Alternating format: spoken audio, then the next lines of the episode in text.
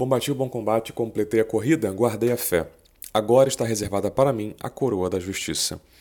Olá, bem-vindo ao Pensando Direito. Hoje, domingo 28 de junho de 2020, solenidade dos apóstolos Pedro e Paulo. Esse trecho que eu li faz parte da segunda leitura, 2 Timóteo 4, do 6 ao 8 e do 17 ao 18.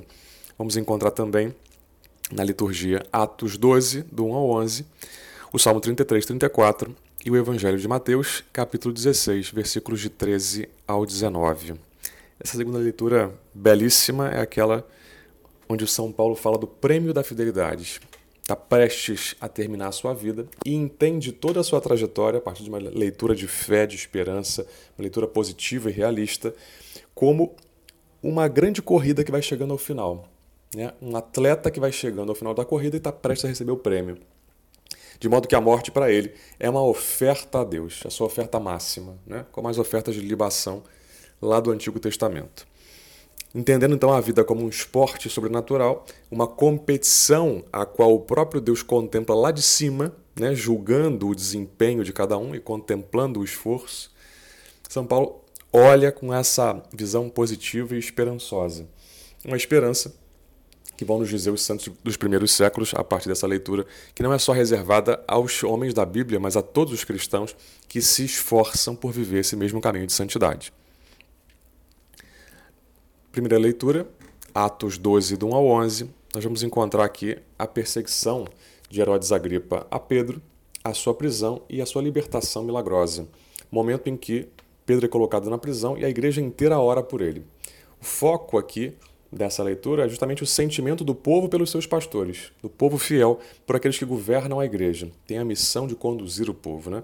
Ao invés de se revoltarem por conta da situação da prisão de Pedro, o povo se coloca de joelhos e vai orar. Não vai para a rua fazer quebra-quebra nem fazer manifestação. O povo vai orar, vai fazer jejum, vai louvar a Deus, vai interceder por essa libertação.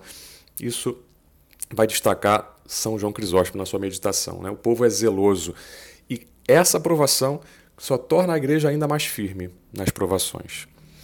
A libertação de Pedro é uma mostra da providência divina para com os seus e do quanto os primeiros cristãos estavam convictos da sua missão. O Evangelho de Mateus 16, do 13 ao 19, é a confissão e a promessa do primado de Pedro. O primado de Pedro que é essa graça concedida a um dos homens, a um dos apóstolos escolhidos para governar toda a comunidade dos apóstolos. Né?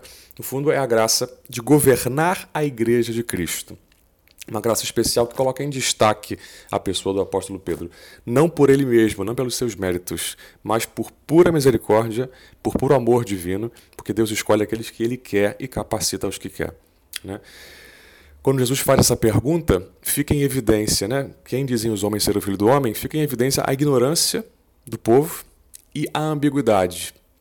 Pedro, então, é o primeiro que se levanta, né? o único que tem a coragem de confessar a identidade e a missão de Jesus. Tu és o Messias prometido, missão de Jesus, o ungido de Deus, o Filho do Deus vivo, o Filho de Deus, identidade. Só que em Jesus, que é perfeito, identidade e missão são a mesma coisa. Em nós é algo diferente. E aí o mistério da nossa integração e felicidade está justamente no fato de colocar uma coisa junto com a outra, né? de integrar essas duas dimensões para a nossa perfeição e felicidade. Pedro, então, é o primeiro a confessar o Senhor e é o primeiro que é colocado nessa dignidade apostólica máxima, né?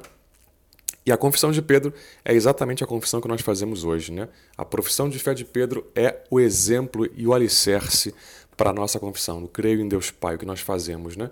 E em Jesus Cristo, seu único Filho, nosso Senhor. Tudo aquilo vem dessa confissão, né? É desenvolvimento teológico da igreja a partir da sua vivência tradicional. E aí vão dizer os primeiros santos né, dos, dos primeiros séculos que não é possível fazer essa confissão apenas a partir da razão humana. É algo que necessita a graça, reconhecer Jesus como Messias, Salvador, Libertador, né? confessar que Jesus é o Senhor só no Espírito Santo, só com a graça de Deus, não é verdade?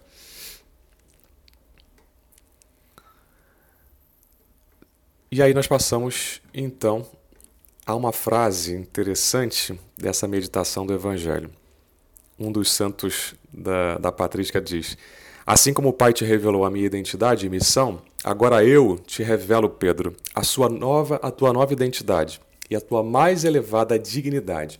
Tu és Pedro. Eu sou a pedra angular, que fiz de dois povos um só. Eu sou o fundamento fora do qual não se edifica nada. Tu és a pedra, porque será fortalecido com o meu poder, de tal modo que o que pertence a mim, por esse poder, será comum a você também, pela tua participação na minha vida. Falando aqui da comunhão dos bens espirituais. Meus irmãos, nesse domingo, então, marcado por essa grandiosidade de testemunho de Pedro e de Paulo, de radicalidade, de entrega a Deus, de obediência, de fidelidade da igreja, nos coloquemos em unidade, oremos por toda a igreja, saibamos nos colocar de joelhos em todos os momentos de provação e mantenhamos a nossa fé viva. Nos espelhando nos apóstolos, peçamos à Virgem Maria a proteção para a nossa vida e missão de cada dia. Deus abençoe você e a sua família.